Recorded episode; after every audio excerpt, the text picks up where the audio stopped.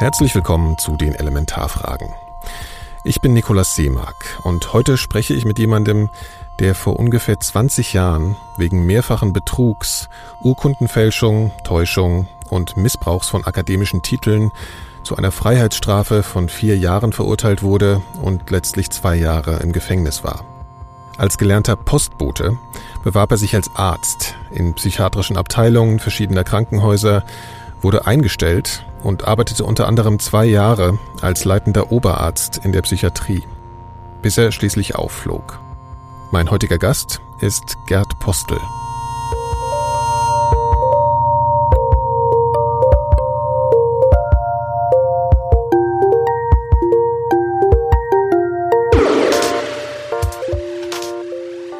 Gerd Postel und seine Geschichte wurden zu einem medialen und gesellschaftlichen Phänomen, das bis heute intensiv diskutiert wird.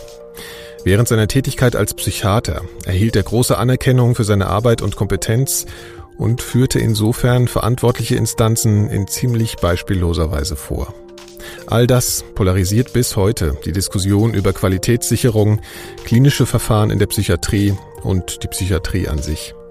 Der ehemalige Vorsitzende Richter am Bundesgerichtshof, Armin Nack, erwähnt 2012 in einem Vortrag an der Universität Passau Postels Tätigkeit als psychiatrischer Gutachter. Ich hatte mal, weiß nicht, ob Sie den Briefträger Postel kennen. Der Briefträger, wirklich ein Briefträger Postel, der war ein Hochstapler, hat alles Mögliche gemacht. Und Postel jedenfalls hat es auch mal geschafft, sich als Oberarzt in eine psychiatrische Klinik anstellen zu lassen. Und das machte der geschickt. Also wenn der irgendwelche schwierigen Fälle hatte, nahm er den jungen Kollegen zu sich und sagte, Herr Kollege, äh, ich muss Sie mal konsultieren, was meinen Sie denn? Dann hat er das erklärt und gesagt, genau so machen wir das. das so fiel ja nicht auf. ja, und Postel war auch Obergutachter in Strafsachen. Und ich hatte mal einen Fall, wo es dann aufgedeckt wurde, war Postel Obergutachter.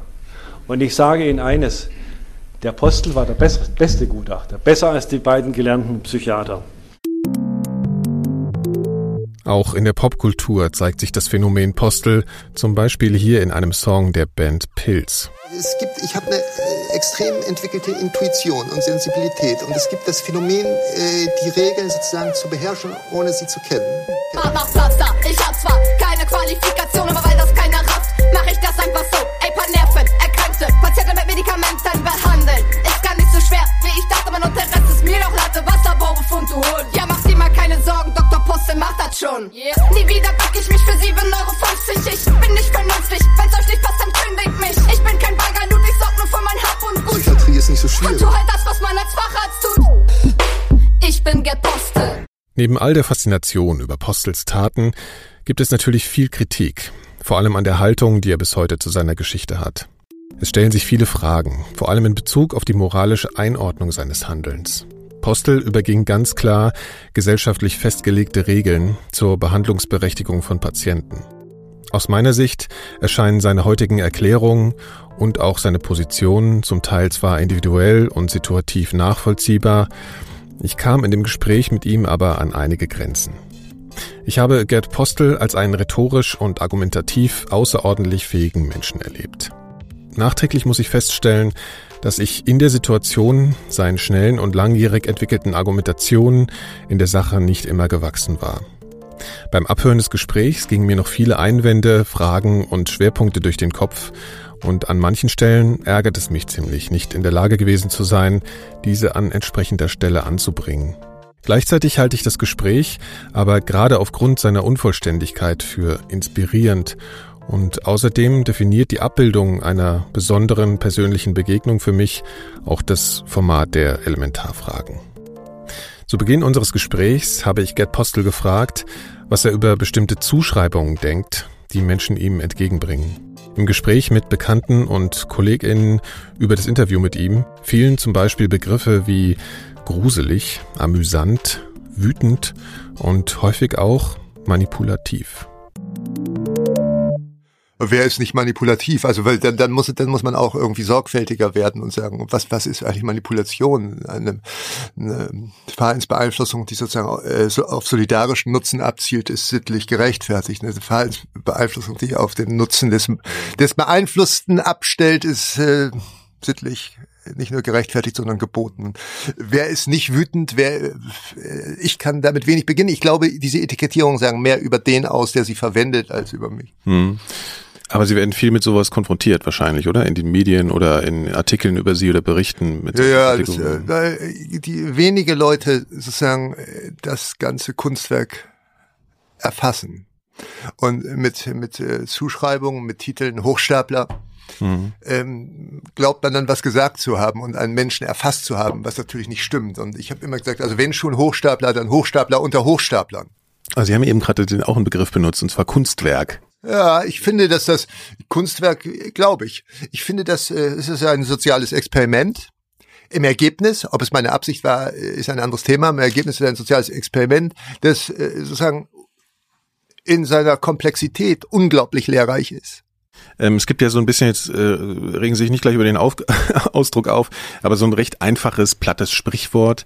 Ähm, wer einmal lügt, dem glaubt man nicht. Inwiefern sind Sie denn seit dem äh, medialen Bekanntwerden Ihrer Geschichte mit mit, mit so derartigen Vorbehalten gegenüber konfrontiert? Also ja, jetzt im Alltagsleben, meine ich, mit, wenn Sie jetzt vielleicht, ist es jetzt so, dass Sie vielleicht in, wenn Sie einen Vertrag abschließen wollen oder neue Menschen kennenlernen, haben Sie das Gefühl, dass viele Leute sich so nach diesen Regeln verhalten? Also ich bin mit der Implikation der Frage nicht einverstanden. Okay, also ja. erstens ja. hat nicht jede sittliche, äh, also hat, hat nicht äh, ist, äh, hat nicht jede unwahre Aussage, jedes Konstrukt die sittliche Qualität einer Lüge. Zum anderen darf man den Schauspieler nicht mit seiner Rolle verwechseln. Das ist mir ganz ganz wichtig. Ich bin ein zutiefst ehrlicher Mensch und eigentlich unfähig, die Unwahrheit zu sagen in ideellen Beziehungen, Liebesbeziehungen, Freundschaften und so weiter. Ähm, so, das ist das eine. Das andere ist, dass ich natürlich mit Reaktionen konfrontiert bin. Ich polarisiere. Es gibt reichlich Leute, die äh, äh, große Verachtung für mich übrig haben. Das sind häufig Leute, die, wenn die mich loben würden, ich mich fragen würde, was ich falsch gemacht hätte. Und es gibt Leute, die mich verehren und einen Kult daraus machen. Äh, es ist beides nicht attraktiv. Man will eigentlich nicht verachtet werden und eigentlich will man auch nicht auf den Podest gestellt werden und angestrahlt werden, weil das, weil das einsam macht und weil einem das ja auch nicht gerecht wird, sondern man möchte verstanden werden. Und da wird die Luft dann sehr dünn. Es hat mich nie einer gefragt, wie das überhaupt möglich gewesen sei.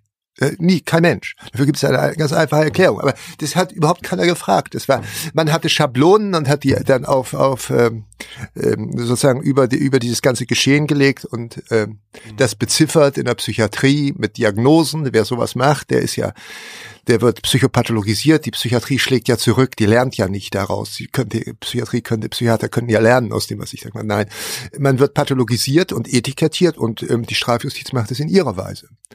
Und ich hätte es viel schöner gefunden, wäre nicht das Schönste, verstanden zu werden. Mhm. Man wird einem Menschen nicht gerecht, wenn man sagt, das ist ein, äh, ein, ein Betrüger, ein Mörder, ein Psychotiker, ein dies, ein das. Weil ein Mensch besteht aus unglaublich viel mehr. Und dann muss man fragen nach den Motiven und ich weiß nicht was alles. Und auch, im Übrigen ist es ja auch nur ein Ausschnitt aus einem ansonsten reich bebilderten, mhm. äh, auch schon inzwischen langen Leben. Aber Verstehen Sie? Und die Reduktion ja. auf diese Rolle, die wird ja permanent praktiziert und ist, ist auch insofern ganz gut, als ich ja auch gar nicht will, äh, dass Gerd Postel Realiter sich der Öffentlichkeit äh, darbietet. Es ist ja nicht schlimmer in der Öffentlichkeit als Authentizität. Das finde ich ganz entsetzlich. Hm, warum? Ähm, ich glaube, dass es, ähm, dass es ähm, zum einen ist man sehr angreifbar, wenn man wirklich echt ist. Hm. Und das geht ja nicht. Man hat eine Verantwortung auch für sich selbst und muss sich schützen, wenn man sich in die Öffentlichkeit begibt. Ich habe unglaublich viele Lesungen gehabt und so weiter. Und zum anderen finde ich es ein bisschen auch eine Zumutung fürs Publikum, sich in seiner in seiner äh, in seiner Privatheit und in seinen Dingen darzustellen. Hm. Das war auch nie meine Absicht. Ich hatte ein bestimmtes Projekt und dieses Projekt ist eingeschlagen wie eine Bombe. Das, aber äh, das habe ich nicht geahnt. Und äh, das hat einen großen erzieherischen Wert oder groß, großen, äh, es, es, es ist sehr äh, lehrreich, wenn man denn lernen will. Wenn man mit Etikettierungen äh, arbeitet, wie die Psychiatrie, die sich ja die institutiv, es gibt ja in der Psychiatrie und in der äh, Forensik in, äh, kaum eine Eitelkeit, die ich nicht gekränkt hätte. Und das lässt man sich nicht bieten und schlägt dann auf den Spiegel ein, wenn man im Spiegel hässlich aussieht. Und äh, die Psychiatrie hat es mit Etikettierungen gemacht. Ich, ich bin ja selbst im Rahmen des Strafverfahrens begutachtet. Ja dadurch, dass es unvorhergesehen so ein mediales Phänomen geworden ist mit Ihnen, ähm, haben Sie persönlich damit zu kämpfen mit diesen, also diesen Zuschreibungen? Haben Sie, sind Sie irgendwann mal, haben Sie einfach ein Problem damit und denken Sie einfach, nee, ich, ich muss jeden Menschen, den ich jetzt kennenlerne, erstmal davon überzeugen, dass ich vielleicht eigentlich gar nicht so ein Mensch bin, wie ich da kategorisiert Nein, werde, oder? Nee. Überhaupt nicht. Okay. Äh, ich lebe ja selbst äh, in einem Kreis von Menschen, die, ähm, die mich sehr lange kennen. Und äh, ich, ich habe das Problem nicht. Es hat natürlich solche Situationen auch gegeben ich erinnere mich in Marburg, ähm, ich war in Marburg, ich habe äh, lange, ich habe nach meiner äh, nach meinem Gefängnisaufenthalt ähm, in Marburg eine Professorin geheiratet, leider, und ähm, habe diese Gesellschaft kennengelernt. Und in dem Zusammenhang habe ich mal das werde ich nicht mehr vergessen. Ich habe eine, mit einer Frau gesprochen, die Professorin war, mhm. und die fand mich ganz großartig. Die fand mich, äh, was auch immer, mhm. ist ganz und hat impl also implikativ unterstellt, dass sie auch Professor sei oder, oder Arzt oder Anwalt oder was auch immer. Aber vollkommen begeistert von mir aus dem Nichts. Und dann hat sie mich gefragt, ob ich auch Kollege sei. Und dann habe ich gesagt, nein, nicht. Und habe meine Geschichte erzählt. Woraufhin sie mich wortlos stehen ließ und in ihr Auto ging. Und das hat mich wirklich bruskiert mhm. und hab gesagt, das ist irgendwie, ja, damit müssen sie jetzt leben. Also das ist äh, sozusagen, äh, das, das habe ich auch schon erlebt. Das, ähm, aber ähm, das hat mich in dem Moment bruskiert und schockiert und wahrscheinlich auch verletzt. Ja, schon. Aber ähm, äh, ich, äh, ich äh, habe nicht zu kämpfen mit Vorurteilen. Mhm. Überhaupt nicht. Mhm. In, in meinem realen Leben überhaupt kein bisschen. Mhm. Und eher mit so einer, Faszin so einer Faszination, einer Sympathie vielleicht doch auch? Naja, es gibt ja, es gibt halt Leute, die sehr begeistert sind und irgendwelche Autogramme haben wollen. Ja. Und ich weiß nicht was und sich geehrt fühlen, wenn ich sie, wenn sie mit mir sprechen dürfen. Aber die sind ja für mich auch nicht interessant. Verstehen Sie? Ich habe ja, ich habe ja, ich lebe hier ein ganz normales Leben und ich habe Freunde und so weiter und so weiter. Mhm. Und ähm, ich nochmal, ich will nicht, es gibt so Männer, die zum Beispiel von Frauen verehrt werden wollen. Ich finde das ganz entsetzlich, auf ein Podest gestellt zu werden und angestrahlt zu werden, macht einsam. Beziehung lebt von Widerstand und von Lebenselixier. Und wie weiß ich, wer ich bin in dieser Welt, wenn ich nicht Antworten kriege mhm. auf mich? Mhm. Und es ist ja sehr erstaunlich. Also von mir kann man ja lernen, wie man lernt. Ich war ja strohdumm. Ich habe ja einen Hauptschulabschluss und das war gut. Und normalerweise hätte ich den auch nicht haben können. Mhm wenn man Mathematik, das wollen Sie jetzt alles nicht hören, Sie wollen Fragen. Doch, aber, ich will aber, absolut, ich will Sie absolut, das will Dynamik ich, ich will das will ich absolut hören. Sie sind Buchhalter. Warten wir mal ab. Ähm, ich wollte, also um, um zu dem Thema wollte ich auf jeden Fall, äh, auf jeden Fall nochmal kommen. Ich glaube, es ist, es geht hier eher so um so ein Gefühl, dass ich es versuche, nicht alles vorwegzunehmen, weil wir ja. auch so, zu ein paar Dingen kommen wollten. Ähm, Wofür haben Sie sich als Kind, weil Sie jetzt gerade schon von der, von der Schule sprachen, als Kind, als Jugendlicher interessiert? Haben Sie als Kind kann ich das nicht sagen. Ich war immer Einzelgänger und war überhaupt kein geselliger Mensch, habe so für mich dahin gespielt. Ich habe also meine Erinnerung, meine konkrete Erinnerung, äh, die finde, die ist so ab ab 14, 15 hatte ich ein ganz großes Bildungsbedürfnis. Ich habe gelesen, ich hatte ich, ich habe gelesen, ich habe Fernkurse gemacht, ich habe die FAZ abonniert, die ich überhaupt nicht verstanden habe. Ich hatte immer Kontakt zu Menschen in dieser Zeit der Prägung, bis, bis, also über Jahrzehnte eigentlich, die äh, wesentlich klüger waren als ich. Wesentlich klüger waren als ich. Und ich hatte sozusagen die Begabung, äh, wir leben ja schon in einer Gesellschaft der Klassen. Und ich hatte die und, und äh, wenn wir jetzt von der Hauptschule sprechen zum Beispiel. Ja, ja, so. ja, ja, klar. Ja. Und normalerweise haben sie ja als als Postbote und Hauptschüler keinen Zugang zu zu Professoren oder zu was auch immer, mhm. zu äh, gebildeteren Menschen. Und aber ich hatte die Begabung, mir äh, Menschen äh, so zu Zugang zu bekommen zu Menschen, die sehr viel klüger waren als ich. Wie haben Sie das gemacht? Durch Interesse einfach? Durch offenes Interesse oder wie ist das zustande ja, gekommen? Ja, es, äh, es, ist ja heute die, die Frage als Mittel der Gesprächsführung, die findet ja kaum noch statt. Es gibt ja wechselseitige Monologe und nicht mehr Dialoge. Und, und zwar deshalb, weil der man sich für den anderen nicht mehr interessiert, sondern nur für sich selbst. Und wenn sie sich für den anderen interessieren, dann sind sie konkurrenzlos. Das ist eine singuläre Situation. Mhm. Und ich habe mich äh, nicht als Technik, sondern wirklich interessiert. Ich wollte wissen, ich wollte, aber ich wollte das wissen, was ich wissen wollte. Ich wollte nicht irgendwas in der Schule wissen, irgendwie ähm, irgendwelches Zeug. Das hat mich nicht interessiert. Mich haben andere Sachen interessiert. Und ich hatte dann bestimmte Lehrer. Ich war bei den Jesuiten. Ich war äh, Rupert Ley, einer damals der berühmte Professor für Wissenschaftstheorie in St. Georgen, der Dialektik gelernt, gelehrt hat. Ähm, ich, es fing alles an mit einem Buch von Dale Carnegie, wie man Freunde gewinnt, über das dann meine akademischen Freunde sehr gelacht haben, dass das irgendwie so ich Mist lese. Aber das hat, das war für mich, das war für diese alle, äh, das war. Woraus bestand denn dieser Aha-Moment in dem Buch? Es ging darum, wie man, ich war ja dumm, ich war ja in, in universell dumm, also nicht nur völlig ungebildet, sondern ich konnte auch nicht mit Menschen umgehen, ich hatte null Selbstbewusstsein, ich konnte, ich bin in mein Fettnäpfchen getreten, ich hatte überhaupt keine Begabung. Mhm. Und diese Botschaft der Carnegie, das ist ein Buch, das ist 1932 geschrieben in den USA, wird bis heute verlegt. Da geht also die, wie man Freunde gewinnt, die Kunst beliebt und einflussreich zu sein. Das ist ein amerikanischer Titel, der lächerlich ist. Aber da ging es um die Vermittlung ganz fundamentaler Sachen. Und die habe ich umgesetzt im realen Leben. Ich habe das Buch nicht gelesen und fand es interessant, sondern habe sozusagen assimiliert den Inhalt und habe ihn vor allen Dingen umgesetzt und habe die Welt um mich herum dann förderhin als mich in einer Laborsituation befindlich erlebt. Wenn ich das und das mache, geschieht das und das. Das klingt aber jetzt schon nach einer Technik. Das war zunächst Technik, natürlich, klar. Das war zunächst Technik, aber das habe ich dann gelernt und dann habe ich schnell die Technik als solche verlernt, sondern ich habe das Interesse. Mhm. Oder ich habe ein Grundinteresse gehabt, dass ich kommunizieren musste und das habe ich äh, über diese Technik gemacht. Wohl.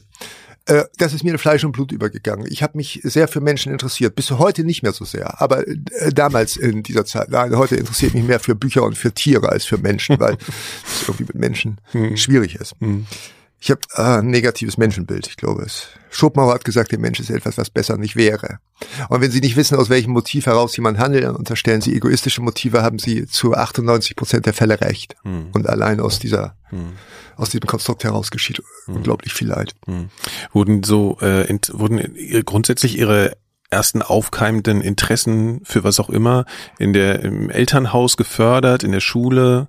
Wurde da individuell auf sie überhaupt, eingegangen? Überhaupt nicht. Ich komme ja aus einem konfliktbeladenen Elternhaus. Das ist auch ganz interessant. Das habe ich übrigens noch nirgends erzählt. Mein Vater war Kraftfahrzeughandwerker. Meine Mutter Schneiderin und vorher Manneke europaweit.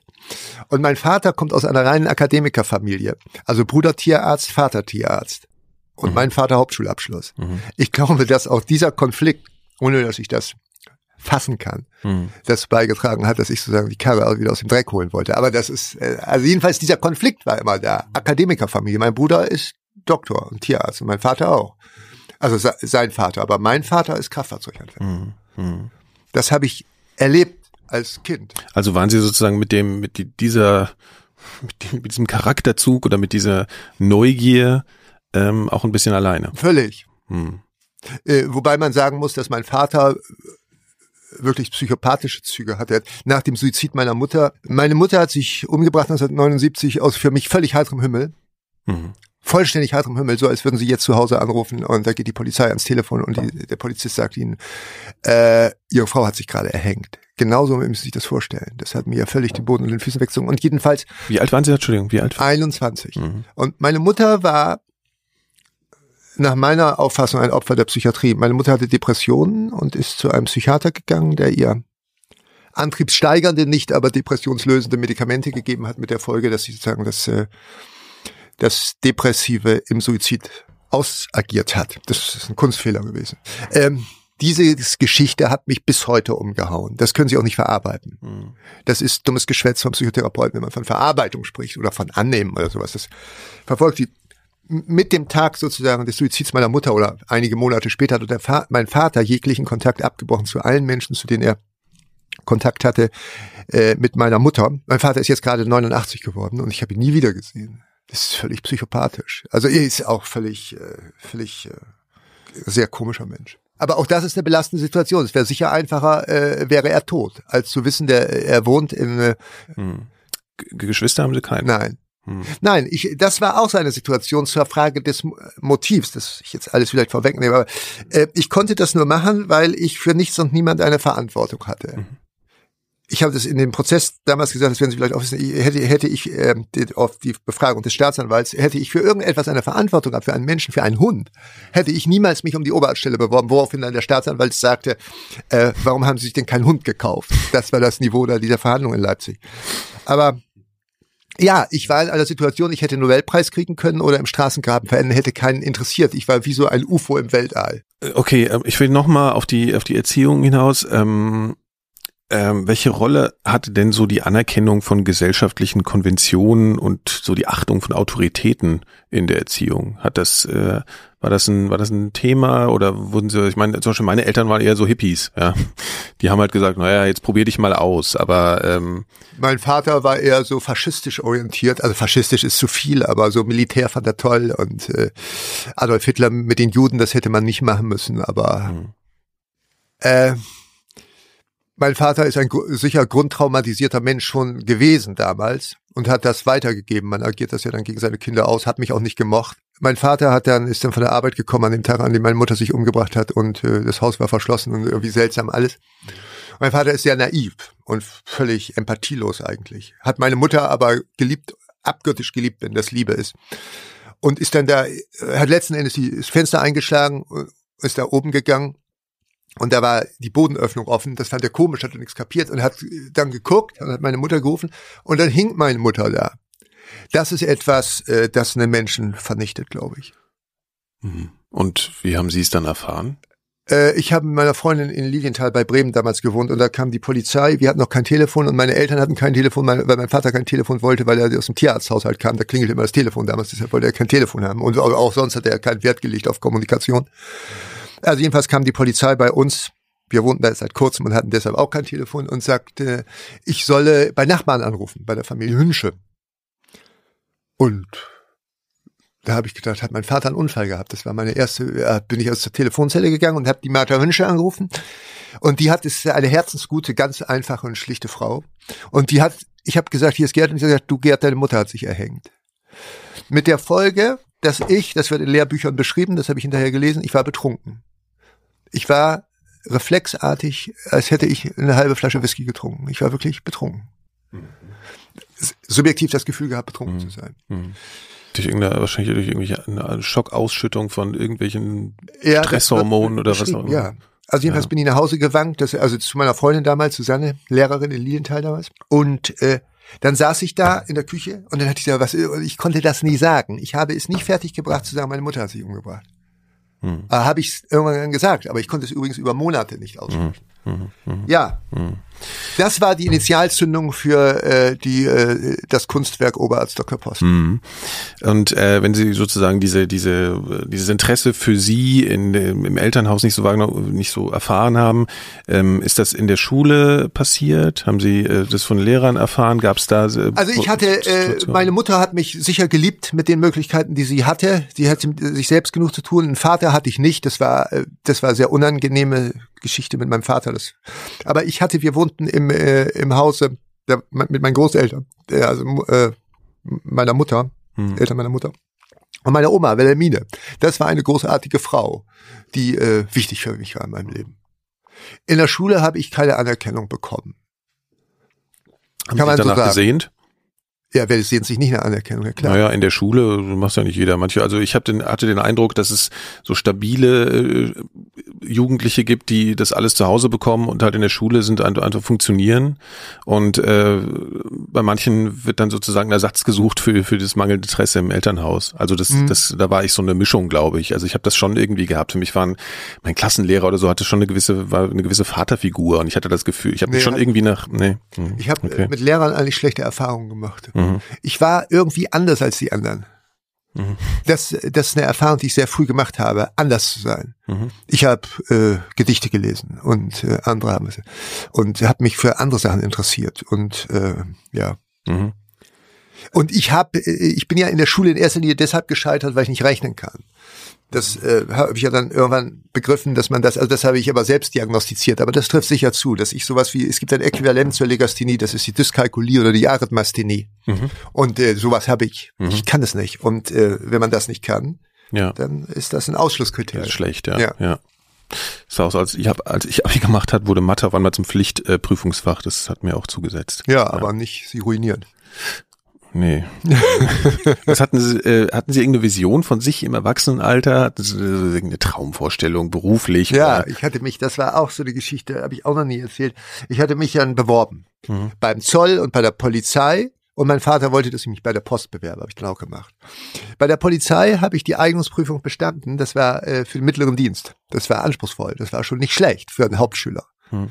Also Sie haben doch die mittlere Reife noch gemacht, oder? Ja, die unterschlage ich immer ganz gern, weil das macht sich besser in der Geschichte, oder was?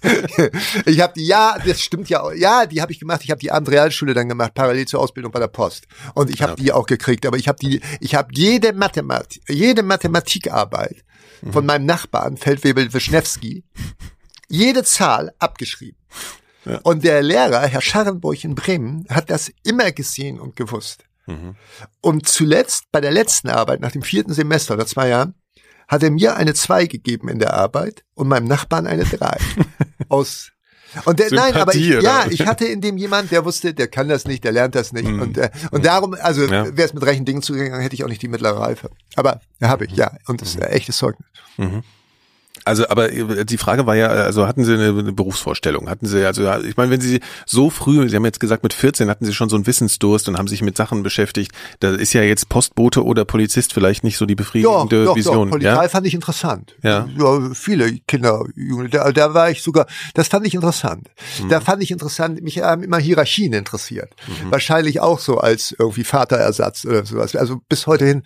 Und äh, es ist nur sehr tragisch gewesen. Ich habe die Prüfung bestanden, man hätte mich genommen in, für den mittleren Dienst. Ja. Äh, ich habe dann auch parallel dazu die Prüfung gemacht äh, bei der Post für den einfachen Dienst. Mhm. sind ja diese, wissen mhm. Sie. Und die habe ich auch bestanden. Und dann hat mein Vater sozusagen befohlen, du gehst zur Post, was pervers ist, mit gelinde gesagt. Warum hat er das gemacht?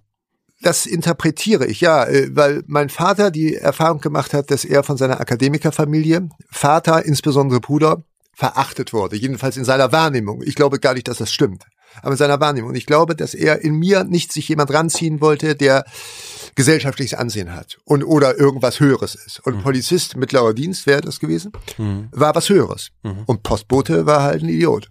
Das ist, glaube ich, der tiefere Grund ich habe immer den Eindruck, dass Sie ein sehr leistungsfähiger Mensch sind. Da in dem Moment, ähm, haben Sie, wann hatten Sie denn das erste Mal den Eindruck, dass Sie dass sie wirklich eine, eine Leistungsfähigkeit haben, dass sie, dass sie, hatten sie das Gefühl, okay, ich, ich, ich, ich traue mir was zu. Naja, ich habe so, ich habe bei der DLRG das Leistungsabzeichen damals in Silber gemacht und solche Sachen. Das waren ziemlich hohe Auszeichnungen als Rettungsschwimmer und so. Da habe, aber ähm, nicht in meiner kindlichen, jugendlichen Sozialisation. Hm. Wo, wo soll ich da irgendwo äh, das, was man mir erzählt hat in den, Schu in, den, in den Schulen, das hat mich nicht interessiert. Entsprechend wurde das quittiert von den Lehrern. Und was mich interessiert hat, dafür hatte ich keine Gesprächspartner und erst recht keine Leute, die das anerkennen. Das sollte dann noch kommen. Ähm, weil wir ja natürlich auf, auf, auf ihre Geschichte kommen können, für die sie auch bekannt sind. Äh, können Sie sich erinnern, wann das erste Mal, das erste Mal hingesetzt haben und gesagt, ich fälsche jetzt irgendwie so eine Unterlage oder nee, Zeugnis? So, so oder sowas. Ja, doch, kann ich mich erinnern. Ja. Also dazu muss man wissen, ich hatte eine Freundin, die war Ärztin, die war in der Weiterbildung zur Psychiaterin. Das war schon alles seltsam, dass ich eine Freundin hatte, die Ärztin war. So bin ich da irgendwie reingerutscht und hatte mit Ärzten zu tun. Aber aus der Froschperspektive, ich war ja nicht gleichrangig, sondern ich war mhm. damals, was weiß ich nicht, 19 äh, oder 20. Also Sie sind in so ein sozialen, soziales ja, Umfeld reingegangen. Ja, aber ich ja. war, ich war ja aus der Forschperspektive, habe mhm. mir das alles angehört. Und irgendwann habe ich gedacht, was die können, kannst du lange. Und ähm, dann wollte ich eigentlich nur nach dem Tod meiner Mutter war ich völlig entwurzelt. Das ist, äh, also hätte meine Mutter das nicht gemacht, hätte ich niemals so etwas getan. Mhm. Niemals. Aber ich war alleine, so wie das UFO im Weltall. Und dann habe ich gedacht, so, jetzt bewerbe ich mich um eine Arztstelle in Neuenkirchen. Das war das erste Arztstelle. Aber nicht, weil ich da anfangen wollte, sondern weil ich sehen wollte, ob ich als Arzt bestehen kann. Ich war sicher, dass ich das nicht kann. Aber ich war, wollte mich in die, sozusagen, in die Exposition begeben, wollte, wollte gucken. Habe ich mich also beworben um eine Arztstelle in der Klinik für psychosomatische Medizin Neuenkirchen bei Oldenburg da haben sie sich, müssen sich ja älter gemacht haben. Ja, natürlich, ja, ja, klar, ja, klar. Mhm. Ja, war ich 25 oder was? Kann man ja sein, oder 24 mhm. fertig, irgend sowas. Mhm. Ja, dann bin ich da hingegangen zum Chefarzt. Und dann hat er gesagt, was können Sie denn? Als überhaupt einem Chefarzt gegenüber zu sitzen, das hatte ich vorher noch nicht. Mhm. Und der war, der war gut, das war. Und dann habe ich gesagt, ich kann gar nichts. Und dann hat er gesagt, das ist ja großartig. Das ist ja großartig, das ehrt Sie. Und das war, verstehen Sie, ich hatte eine, eine, das, was er sowieso unterstellt hat. Also niemand ist dankbarer als der, dessen Vorurteile du sozusagen bestätigst. Und er war sowieso der Meinung, dass äh, ähm, Studenten an der Uni nicht lernen groß. Dass man das in der Praxis lernt. Das fand er toll. Also das, das ist ja mit, das ist so ein Charme-Moment von Ihnen eigentlich. Ja, aber haben. ich habe das nicht gar nicht als Methode verwendet. Ich weiß nicht. Ich, äh, Sie hätten ja vielleicht auch nicht viel mehr sagen können ja, wahrscheinlich, ja, oder? ja, ja, ich wusste ja. ja, ja. Aber ich habe Ja. die Rolle ganz gut gespielt des Ja. gerade examinierten Arztes, der wirklich nichts weiß. Und das, ja, ja. das fand er toll. Mhm. Okay, aber Sie sind äh, da, dahin sind Sie ja erst gekommen, weil Sie eben irgendwann da gesessen haben und gesagt, so ich mach das jetzt. Ich ich ich fälsche jetzt mein ich hab- ich hab- Abiturzeugnis, ich hab, mein. Nee, das habe ich gar nicht gemacht. Ich habe ja nur mich beworben. Ich habe äh, einfach nur einen Brief geschrieben. Achso, Sie haben gar keine Unterlagen bei. Zunächst nicht, nein. Mhm. Das kommt ja in der zweiten Folge. So, und dann bin ich weggegangen und habe gedacht, ah, das kann ich. Ich gehe durch als Arzt. Ein Chefarzt glaubt, ich sei Arzt. Dann hat er mir, kam ein paar Tage später ein Brief und hat mir die Stelle angeboten. Und dann war ich vor dem Problem, ich wollte das ja nicht haben. Ich wollte ja keine Urkunden fälschen. Das war ja damals ein Mhm. großer Angang und so. Da war ich in dem Problem, ihm zu sagen, ja, nein, möchte ich nicht, weil meine Eltern sind krank und dies und das und jenes. Ja. Und hat mir irgendwas ausgedacht. Und dann hat er nicht locker gelassen und hat wirklich darum geworben, dass ich da hinkomme. Hat Ihnen das geschmeichelt? Hat Ihnen das, Äh, hat Sie nee, das? das, hat mir nicht geschmeckt. Ja, auch sicher, aber Ja. das war nicht der Punkt. Der Punkt war, ich wollte das nicht, weil ich diesen Schritt der Fälschung einer Urkunde natürlich nicht machen wollte. ja. Also nicht natürlich, aber ich Ja. wollte das nicht. Ja. Aber der hat gedrängt und das war ein sehr, sehr begabter Mensch. Wirklich sehr begabt, sehr, sehr. Und das war ja dann eine Versuchung für Sie eigentlich in dem Ja. Moment. Und er, und er hat so lange gedrängt, das muss man sagen. Mit Brief hat er gesagt, das macht es, kümmern sich um ihre Eltern, ich halte ihnen die Stelle frei und ich weiß nicht, was alles. Ich habe in dem auch wie einen Vater gesehen, wenn ich, das mag ich nicht so gerne sagen. Aber äh, Mhm. ähm, und da habe ich mich beworben. Dann Da haben Sie Anerkennung erfahren in dem Ja. Ja. Und dann habe ich mich, äh, und was habe ich mich beworben? Da habe ich die Sachen dahin geschickt. Mhm. Jetzt fragen Sie nicht zu den technischen Hergängen. Nee, nee, das nee, nee, nee, nee, ja, ja, ja. Alles ganz einfach. Ja, ja, das, äh, das glaube ich schon. Und dann, äh, das war das Faszinierende. aber trotzdem ist es ganz, ganz kurz, ich weiß, äh, das ist, es geht mir jetzt nicht darum, wie sie einen Stempel fälschen oder so, das ist mir egal. Es ist ja aber trotzdem, Ich habe auch keinen Stempel gefälscht. Aber okay, ja, aber ich meine jetzt das stellvertretend für, für Ja. Techniken. ja, Was ich meine ist, ähm, man, ich stelle mir das jetzt vor, sie sitzen ja trotzdem zu Hause und es gibt diesen Moment des Ja. Tabubruchs. in dem Moment war ich Arzt.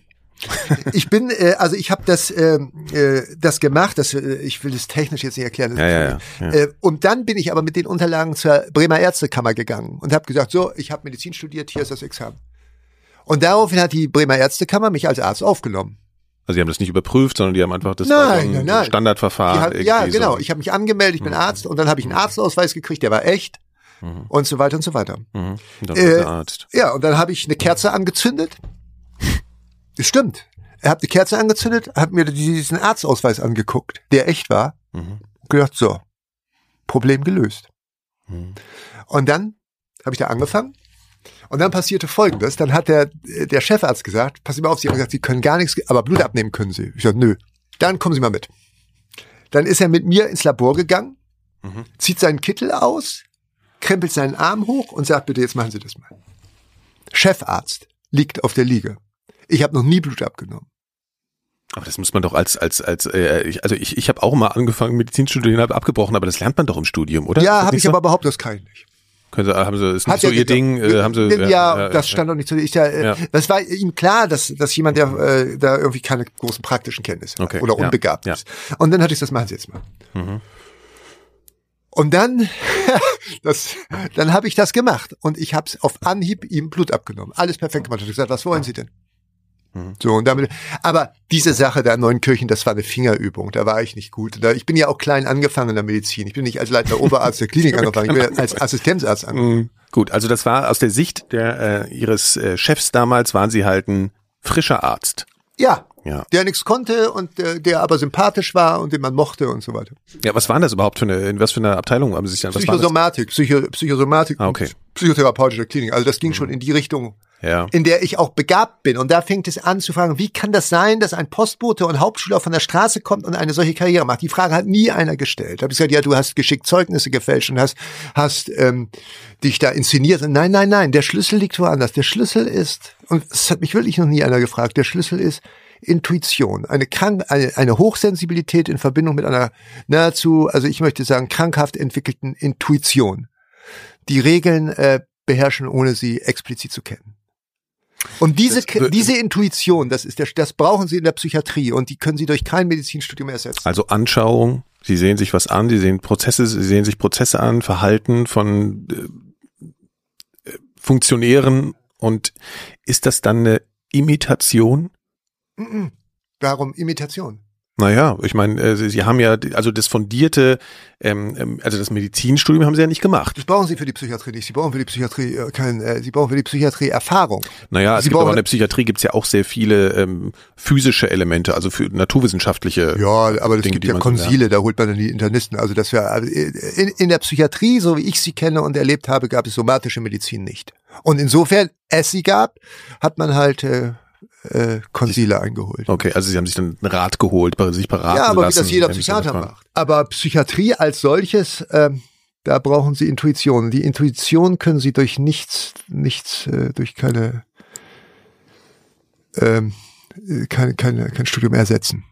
Und die habe ich gehabt. Das ist ja erstaunlich. Verstehen Sie, wenn Sie dann, äh, wenn wir zu der Bewerbung kommen, da bewerben sich 40 Leute und der einzige Postbote wird eingestellt und wird nur gelobt. Hm, Okay, ich würde es jetzt nochmal dahingestellt lassen, ob äh, die Psychiatrie nicht wirklich ganz konkrete Qualifikationen erfordert als Disziplin äh, und ob es bei Ihnen nicht eher daran lag, dass äh, einfach die Qualitätssicherung oder die Überprüfungsmechanismen äh, im Bereich der, der Psychiatrie oder in den, an den Stellen, wo Sie sich beworben haben oder eingebunden waren, eben nicht gut genug funktioniert haben. Nein, weil Psychiatrie sowas wie Astrologie ist, weil es psychiatrische Wissenschaft nicht gibt, weil das Wort Akrobatik ist, weil das jede dressierte Ziege kann. Ich zitiere mich ja manchmal selber. Ja, ja, Das, weil das ja ein Post, stimmt. ja, es ist nicht mal Polemik, es kann ja ein Postbote. Das, den Beweis habe ich ja erbracht. Und mein Chef, äh, Chef, äh, Chefarzt der Klinik schreibt, Herr Oberarzt Dr. Postel übertrifft die Erwartungen. Naja, aber es gab im Nachhinein ja durchaus auch schon äh, Statements von Kollegen, die äh, im Nachhinein gesagt haben, dass äh, sie von ihren Qualitäten als Psychiater jetzt nicht so wahnsinnig überzeugt waren. Natürlich, klar, aber hinterher, hinterher hat man das gesagt. Okay, aber aus Ihrer Sicht ist es so,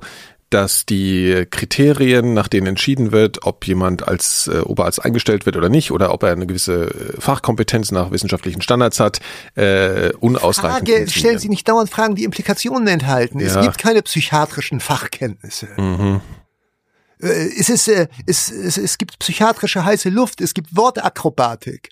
Und in diesem Feld habe ich gespielt. Also was heißt denn Psychi Psy Psychiatrie ist doch so einfach. Es ist wirklich sehr einfach. Es gibt einige wenige Krankheitsbegriffe und bestimmte Symptome zu subsumieren und es ist wirklich sehr einfach. Ich wusste doch nicht weniger, das ist auch sowas, ich wusste doch nicht weniger über Psychiatrie als diese Leute, die mich eingestellt haben. Vielleicht wusste ich mehr, Also der klassische weiß. Weg wäre ja durch akribisches, also ich habe das selbst erlebt, das Medizinstudium ist wahnsinnig Ja, akribisch, ja. es ist Fleiß, Ja, es ist ja, ja, und, ja. und und da ist ja ein Unterschied. Und würden Sie jetzt sagen, dass dieses gesamte, ich glaube, das geht zehn Jahre so ein Studium als für einen Mediziner, dass das alles durch Intuition und Nein, Anschauung zu nein, ersetzen ist? Nein, ich rede nicht von Medizinstudium. Ich rede auch nicht von Anästhesisten. Psychiatrie ist ja eine medizinische Äh, ich, Disziplin. ich, ich rede nur von der Psychiatrie. Ich bin, es ist hier, ich ich weiß, dass für Sie Psychiatrie brauchen Sie kein Medizinstudium.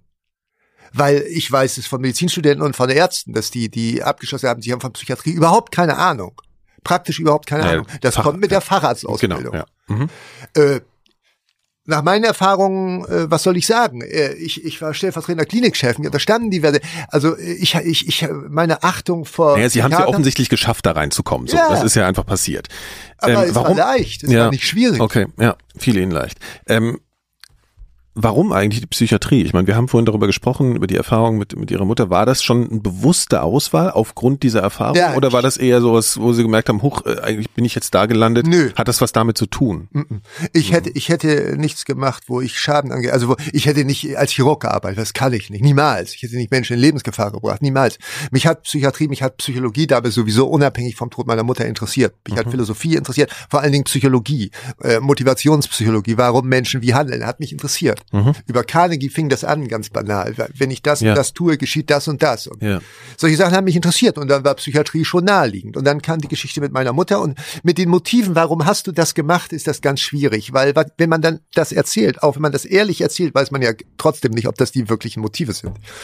Ähm, Und ich bin ja auch im Übrigen der Meinung, dass es keine, keinen freien Willen gibt. So wie du bist, handelst du bei Eintritt der Dinge, die von außen kommen. Darum ist es auch in der Verhandlung dann gegen mich eine sehr komische Frage. Warum machen Sie das? Dann sage ich ja aus den und den Gründen. Und dann sagt ein anderer, ja, ein anderer Mensch in der Situation hätte es nicht. Nee, für mich war jetzt eher die Frage, ob Sie in dem Moment reflektiert haben überhaupt. Also äh, ich gehe jetzt in die Psychiatrie, ob Sie das gezielt ja, vorhatten. ja, schon, natürlich. Das Ja. war der einzige Bereich in der Medizin, Ja. in dem ich mir was zugetraut habe. Ja, und hatten Sie äh, damals auch schon keinen Respekt vor der Disziplin? Oder waren Sie da eher so, ich möchte, eigentlich interessiert mich das, weil ich da vielleicht auch was lernen kann? Beides. Und eine neue beides, beides. Ich hatte ja eine Freundin, die in der Facharztausbildung war zur äh, Psychiaterin und da habe ich diese Leute kennengelernt, die fand ich nicht sonderlich gebildete Leute. Also wobei Ärzte ja ohnehin, das Medizinstudium ist ja kein bildungsförderndes Studium. Was meinst du mit Bildung? Äh, naja, was man so schlecht in allgemein, so als Allgemeinbildung äh, äh, darunter versteht. Also, äh, also eine humanistische Allgemeinbildung jedenfalls findet man bei Ärzten eher selten. Ich finde Ärzte eher. Also es gibt natürlich Ärzte, die, obwohl sie Arzt sind, dennoch gebildet sind. Aber es ist eher selten trifft man das, finde ich. Also, aber mein Respekt heute vor Titeln ist völlig auf Null gesunken. Hm. Ich habe vor Titelträgern überhaupt keinen Respekt mehr. Es hat mir sowieso, dieses Ganze, was ich da gemacht habe, hat mir selbst sehr, sehr viel gebracht. Also das wollte ich gerade fragen. Also, ich meine, Sie. Sie hatten ja ein sehr schlechtes Selbstbewusstsein. Ja. Das war natürlich eine Art. Ja, es ist, es äh, ist ein Wahnsinn, wenn Sie sich vorstellen, die Klinik hatte insgesamt 60 akademische Berufe, also 40 Ärzte und 20 Psychologen vielleicht. Ich war stellvertretender Chef. ja, aber Sie waren ja nicht sofort Chefarzt oder Oberarzt. Nee, ich war, nee, nee, ich war Stationsarzt auf der Station 4a in, und hab, äh, hatte Patienten, also weiß ich nicht, zwölf Patienten äh, und hatte Patienten aufzunehmen, Anamnesen zu erheben und äh, äh, Therapien vorzuschlagen und so weiter und so weiter. Aber ich war ja Anfänger, ich konnte immer sagen, ich habe von Psychiatrie keine Ahnung. Okay, also es gab erst. Und da hatte ich ja Lehrer, da hatte ich einen Ja, Chefarzt, hatte ja. einen Oberarzt, Ja. die mir das beigebracht, die haben mir wirklich Sachen beigebracht, also Handwerk, Ja, ja. wie erhebt man eine Anamnese Ja. und so Okay. weiter. Okay. Und da war ich ja sehr gelehrig, hat mich ja interessiert. Ja. Ähm, ich weiß aus eigener Erfahrung aus meinem kurzen Medizinstudium, äh, dass die ersten Berührungen mit Patienten schon von einer großen Nervosität und ähm, einem Zweifel an der eigenen äh, Kompetenz und dem eigenen, dem Fachwissen sozusagen geprägt äh, sind. Ähm, inwiefern oder hatten Sie irgendwelche Ängste in dem Moment? Waren Sie nervös? Haben Sie auf einmal gemerkt, ui, das ist eigentlich, das geht, geht, jetzt ganz schön weit und jetzt geht's wirklich um das Leben von meinen Patienten? Ja, natürlich hatte ich das, ja klar. Ja. Ich war auch völlig unsicher. Das, ja, schon. Aber ich hatte, ich hatte eine Art, damals gelernt der Gesprächsführung bei Carnegie, dann später über Robert Ley. Äh, ich, ich war gut in der Gesprächsführung. Mir gegenüber haben sich Menschen geöffnet, die mir alles erzählt. Also bis heute hin übrigens, wenn ich das will. Ähm, Ja, das wäre jetzt wahrscheinlich auch so ein Moment, in dem Sie den Zuhörern, wie vorhin schon erzählt, äh, gruselig oder manipulativ erscheinen. Ja, aber das langweilt mich. Dazu habe ich auch keine Lust. Ja. Eine Manipulation ist für sich nichts Schlechtes. Sie können eine Technik nicht von ihrer Missbrauchsmöglichkeit her definieren. Ja, ich meinte das jetzt auch eher amüsiert. Aber natürlich ist die Frage, wie man sein Manipulationsvermögen einsetzt. Und außerdem war das jetzt auch eher umgangssprachlich gemeint. Und aber das hätte ja dann schon auch eher eine negative Konnotation. Für Leute, für ungebildete Menschen. Ja, äh, klar. Aber eben, darum muss man den Begriff sozusagen aus seiner Entwürdigung holen. Also Sie haben die Erfahrung gemacht, ich kann das gut, die Leute, also die Patienten öffnen sich mir. Chefarzt ist begeistert. Wirklich. Das, das, Ich habe ja, ich habe ab dem Zeitpunkt sozusagen sehr viel Positives, nur in der Arztrolle eigentlich immer nur positives, nicht eigentlich, sondern nur positives Feedback bekommen. Von den Patienten auch? Ja, beziehungsweise in der Psychiatrie ist das ja nicht ganz so einfach. Gibt es natürlich auch Leute, die, äh, die äh, es, in der Psychiatrie gibt es ja sehr viele akzentuierte Persönlichkeiten, also die einen auch totschlagen wollen oder so. Das, also das heißt ja nichts. Nein, das fand mich auf äh, Leute ganz unmöglich und zwangsweise Unterbringung, ich war dagegen, aber habe ich natürlich auch gemacht. Und so ein Patient findet sie natürlich widerwärtig. Der dann natürlich auch hinterher gesagt hat, dieser Oberarzt, das habe ich gleich gesehen, dass es ein Postbote war. So etwas alles Quatsch, natürlich. Ich glaube, was das Faszinierende oder auch die, die Frage, äh, die, die in mir aufkommt und die, glaube ich, in vielen Leuten schwelt, wenn man ihre Geschichte hört, ist, dass man natürlich einerseits, glaube ich, fasziniert und ähm, ein Verständnis dafür hat, dass jetzt ein simples Zeugnis oder äh, über ein abgeschlossenes Medizinstudium natürlich keine Garantie dafür ist, dass jemand fähig ist, das zu tun, was er, zu was er sich gerade die Erlaubnis geholt hat, aber gleichzeitig natürlich eine gewisse innere Absicherung Ja. ist, ja. Und die hatten sie ja in der Form, jetzt mal formal hatten sie die ja nicht, ja. Und es gehört ja schon ein bisschen was dazu, zu sagen, das ist mir egal. Ja. War das Ihnen wirklich immer egal? Oder gab es wirklich Situationen, äh, in denen Sie gedacht haben, also kann ich das wirklich machen? Äh, Weiß ich vielleicht doch irgendwas nicht, was In die der ersten Leute. Zeit, wenn wir von der Assistenzarztzeit sprechen, dann war das so. Da habe ich durchaus auch ja so, solche Gefühle gehabt und solche Gedanken gehabt. In der Oberarztzeit später in den leitenden Rollen überhaupt nie. Also was wollen Sie? Ich war Weiterbildungsbeauftragter der Sächsischen Landesärztekammer. Ich war ja, ich war ja in der Offensive. Ich habe mich ja nicht äh, Haben an, Sie sich der, an der an Wand lang gewöhnt? Bitte? Haben Sie sich an irgendwas, haben Sie sich daran Na, in wenn Sie, ich irgendeiner Weise? gesagt, Ja. wenn Sie lange etwas heucheln, dann sind Sie das irgendwann. Ich bin ja auch als äh, diese Stelle des leitenden Oberarztes in Schatthaus, ich bin ja in der ersten Woche, in den ersten Tagen nicht so selbstsicher aufgetreten. Das war ja schon auch. Ich auf einmal in der leitenden Rolle. Mein Chef sagt mir, das ist schön, dass Sie da sind. Am nächsten Mittwoch bin ich nicht da. Da müssen Sie die ähm, Besprechung abhalten. Ja, 40 Ärzte, 20 Psychologen. Und ich war Chef dann in, in dem Moment. Und, ähm, aber ich musste das machen. Und in dem Maße, wie Sie das machen müssen, werden Sie das auch. Ich gehe nämlich anders auch heute durch eine Klinik als Sie. Ich bin übrigens, das ist ganz interessant, im Laufe der letzten zehn Jahre äh, häufig angesprochen worden in Kliniken und man hat mir immer zu verstehen gegeben, ich sei Arzt. Sowieso sehr interessant. Wenn ich mich mit fremden Leuten unterhalten habe, habe, die das interessant fanden mit mir und gesagt haben, was sind Sie vom Beruf? Und ich gesagt habe, so. ja, dann sagen Sie doch mal, was, was schätzen Sie dann? Und ich gesagt, oft, Sie sind Arzt. Ist ja interessant, oder? Sie nehmen das an. Sie müssen sich in einer Klinik bewegen können als Oberarzt. Ja, ja, ich meine, dass sie die Rolle natürlich spielen mussten in der Situation ist schon klar. Sie hatten jetzt nur die Chance gehabt zu, zu verschwinden oder sich Ja, oder ich, aufzudecken. Ich musste, ich musste. Und in dem Maße, in dem ich es musste, habe ich diese ganzen Verhaltensmuster angenommen. Ja, um zu bestehen, ja. Ähm, wir springen gerade ein bisschen äh, in der Chronologie, ist, glaube ich, ein bisschen verwirrend. Wie ist das denn geendet mit Ihrer, mit Ihrer Anstellung als Assistenzarzt? Ach ja, das ist äh, das, äh, das ist wirklich eine komplexe Geschichte. Ich bin dann da, hab dann da aufgehört, weil ich das nicht mehr wollte, weil das da so in der Wildnis war irgendwo bei Oldenburg. Also ich wollte Okay. nach Bremen zurück Ja. und dann äh, habe ich mich da beworben und da hat man mich dann auch genommen und wollte mich da unbedingt haben und so. Und da hat äh, hat mich ein Richter, beziehungsweise ich dachte, mich hätte ein Richter erkannt und wollte das überprüfen und habe den in seinem Büro angerufen. Beziehungsweise ich habe meiner Sekretärin gesagt, sie möchte mir die Nummer raussuchen.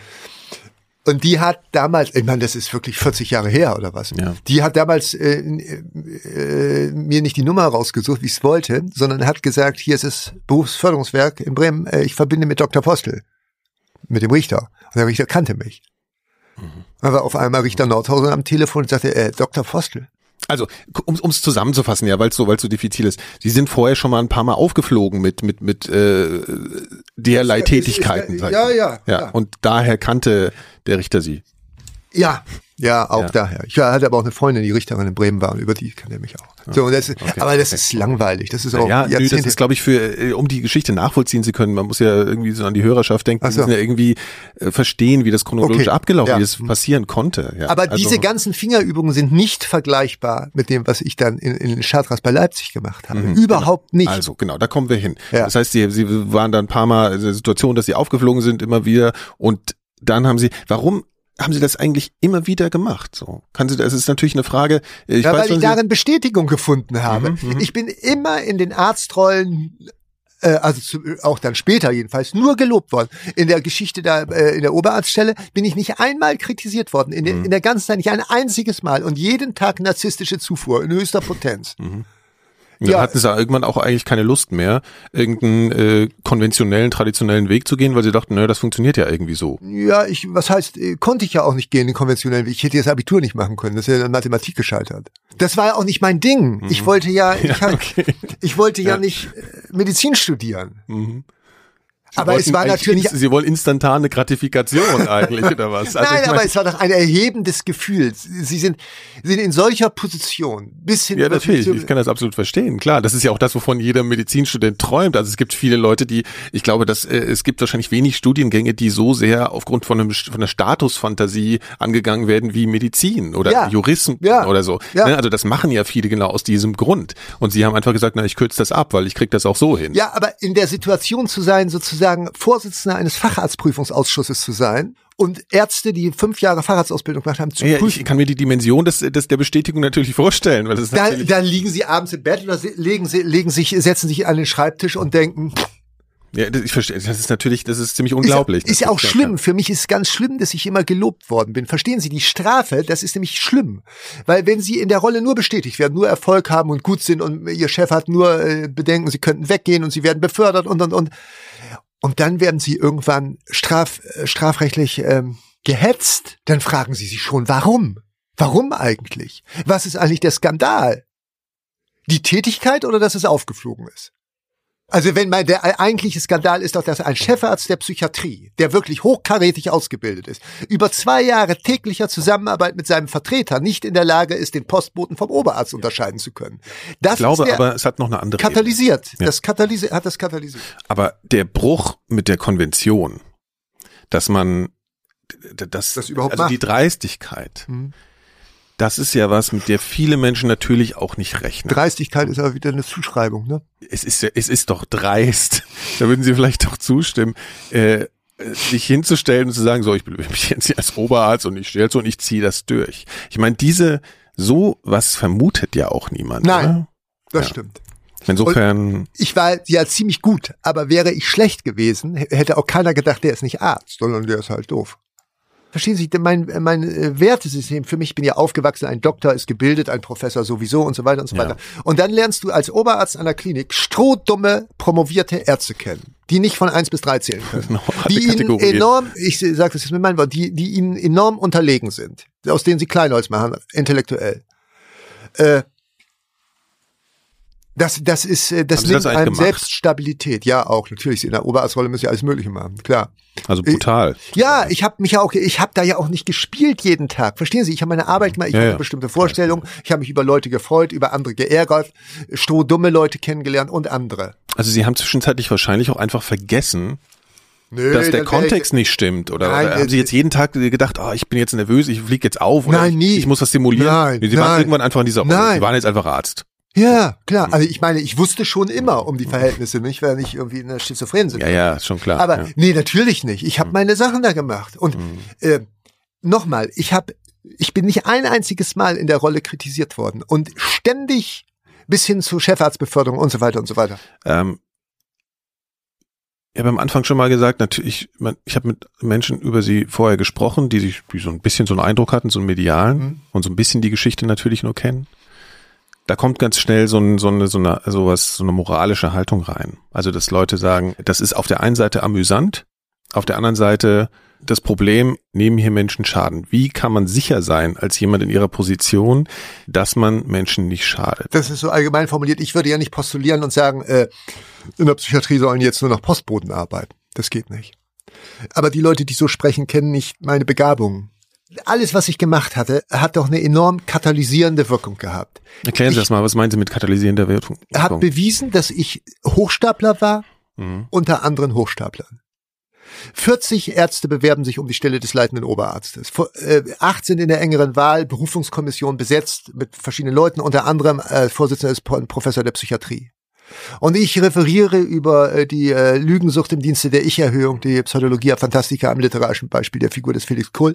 Und man ist begeistert.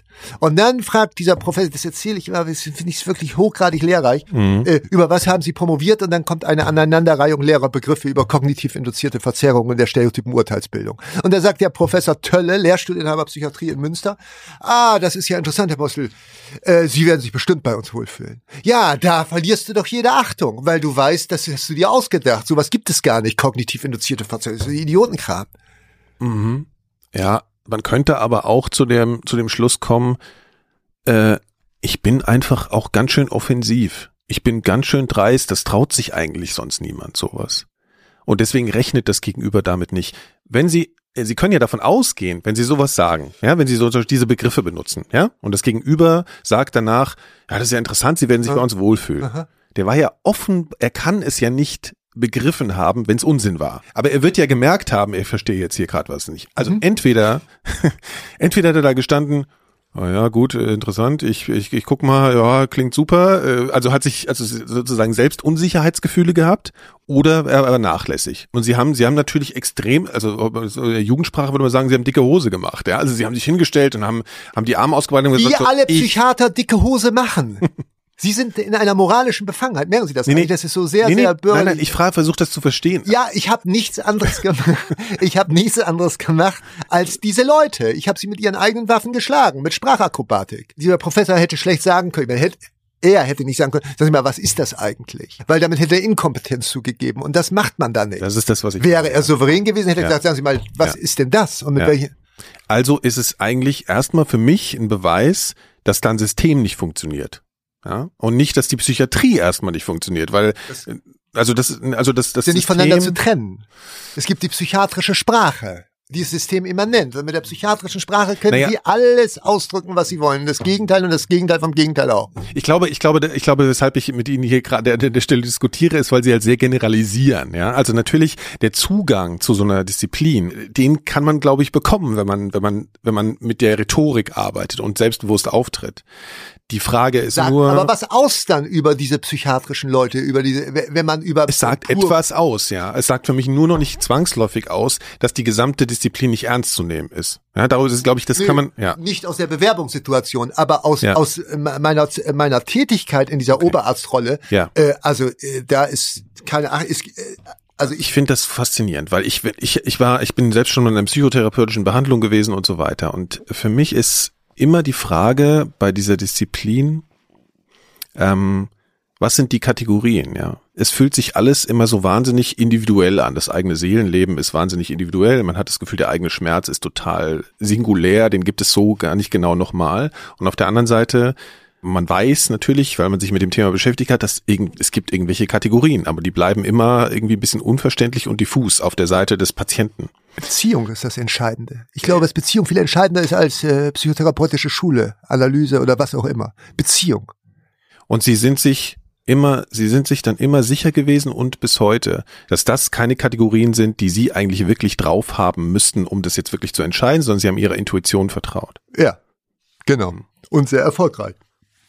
Wie ist denn das eigentlich? Haben wir, äh, wissen Sie von irgendwelchen, also viele Ihrer ehemaligen Patienten werden ja erfahren haben dann von, also sie, werden Sie ja wiedererkannt haben, mhm. gesagt, ach, das war ja mein Psychiater, äh, der war ja gar kein Psychiater.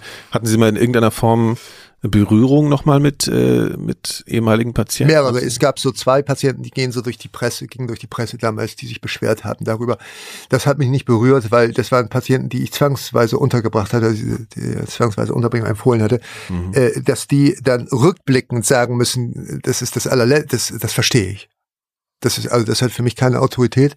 Äh, ich habe äh, wenige Kontakte zu Patienten gehabt, aber positive Art. Mhm.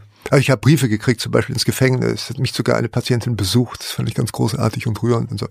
Äh, ich, ich glaube, also für mich war das so, in dem Moment, als ich in der seelischen Krise war und habe gedacht, okay, ich möchte jetzt mal zum Psychotherapeuten mhm. gehen, war das für mich die größte Herausforderung an diesem Entschluss war für mich ähm, äh, das Vertrauen aufzubringen, ja, zu sagen, okay, ich vertraue da irgendwie einer objektivierten Disziplin, natürlich diese Menschen dann auch, aber auch, dass es so eine Disziplin gibt, die das in irgendeiner Weise quantifizieren kann oder kategorisieren kann, was mein Problem ist und mir nach bestimmten Mechanismen helfen kann. Das glaube ich nicht.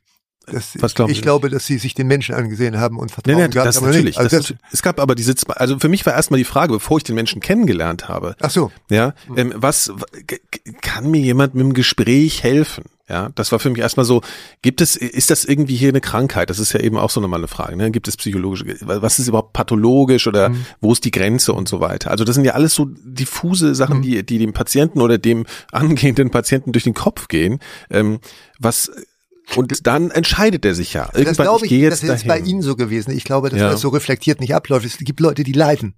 Ja, und, und suchen sich Hilfe und wollen und suchen sich Hilfe und ja. bräuchten vielleicht eigentlich nur einen Freund oder jemanden, der ja. ihnen zuhört oder ja. sie in den Arm nimmt oder was. Aber das gibt's halt sowas nicht. Also selten genug. Das ist übrigens äh, witzig, hat mich hier auch schon mit einem Psychiater unterhalten, Manfred Lütz, da haben wir uns vorhin schon mal drüber unterhalten, der hat exakt dieselbe Antwort gegeben. Ja. Ich meine, dass ganz oft keine Psychiater von Nöten sind, sondern eben eher vielleicht ein guter Freund oder oder Ja, was, aber wenn Sie zum Psychiater gehen, dann haben Sie eben keinen guten Freund, sondern sind in einem bestimmten Setting. Der hört sich das ja auf dem Hintergrund einer ganz bestimmten äh, Matrix an.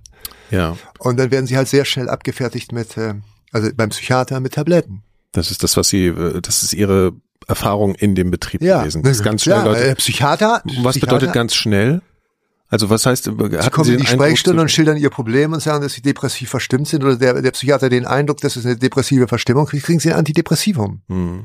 Und dann, äh, diese Medikamente haben ja äh, erhebliche Nebenwirkungen und zum Teil auch keine Hauptwirkungen und dann funktioniert das nicht und dann wird das ausgeschlichen und dann kriegen sie das nächste und so weiter und so weiter. Äh, sie das, machen ja, wie, wie Sie es erlebt haben im Berufsalltag. So, ja, so der Psychiater macht ja für sich noch keine Psychotherapie. Mhm. Ja. Also Haben Sie eigentlich Psychotherapie auch gemacht? Haben Sie Gesprächstherapie Nee, gemacht? ich selber nicht. Ich, ich war ja, ich war ja nicht so nah, den Patienten nicht so nah. Ich war ja Stellvertreter meines Chefs und habe so die großen Strukturen da, mit, Ja. hatte mit den großen Strukturen zu tun und habe Ja. Chefarztvisiten und Oberarztvisiten gemacht. Aber ich hatte eine Linie. Ich war gegen repressive Psychiatrie zum Beispiel. Ich komme ja, ich habe ja noch, kennen Sie Basalia, gemeindenahe Psychiatrie, Triest, damals äh, Gesundheitstag 1989 in Berlin. Äh, da wurden in Italien, äh, die, also die sozialpsychiatrische Idee kommt aus Italien. Da wurden die Großkliniken aufgelöst, die psychiatrischen Großkliniken aufgelöst und die Patienten zurück in ihre, also in kleine Krankenhäuser und in ihre Familien gegeben und ambulant betreut. Das Ja. hat man versucht in Deutschland zu imitieren. Das funktioniert nicht, weil die Familien äh, Situation hier anders ist als da. Aber ich war gegen zwangsweise Psychiatrie. Also gegen gegen gegen Zwangseinweisung. Zwang, gegen, ja, Ja. und überhaupt Zwangsbehandlung und solche Sachen. Ähm, Und äh, das war ich auch wirklich und Hm. äh, das habe ich auch relativ gut durchgesetzt. Also es hat keine Bettfixierung gegeben, sondern eine Dauernachtwache. Was heißt das? Was ist Dauer, was bedeutet Ne, Dauernachtwache? dass da eine Krankenschwester oder ein Krankenpfleger meistens äh, am Bett sitzt. Okay, also der ist stationär, aber Ja. dann ist jemand Ja. da, aber Ja. der ist nicht Ja. zwang, der kann trotzdem gehen. Ja, das ist das, genau. was Sie meinen. Okay. Genau. Ich hätte im Übrigen je, also äh, Psychiatrie hat sehr viel mit Macht zu tun. Ich hätte eigentlich jeden einweisen können und ich habe Einweisungsgutachten gesehen, die einfach nur erbärmlich waren. Äh, Verdachtsdiagnose, Aktualkonflikt und solche Sachen. Äh, Sie müssen nur bescheinigen fachärztlich, dass der Patient infolge seiner Erkrankung sich selbst oder andere erheblich gefährdet. Dann mutiert der Richter zum Schreibgehilfen des Arztes. Ich wollte gerade sagen, also es gibt ja einen Richtervorbehalt, ne? Und der, aber der, Sie sind natürlich, aber- Sie sind natürlich der, der, der, der, der Fachmann in dem Moment und Sie entscheiden das ja eigentlich. Ich sage, der bleibt da, der Patient. Und daraufhin macht der Richter nach fern telefonischer Gutachtenerstattung einen Beschluss über, ich glaube, zwei Wochen oder vier Wochen oder was und macht die Anhörung nach einer Woche.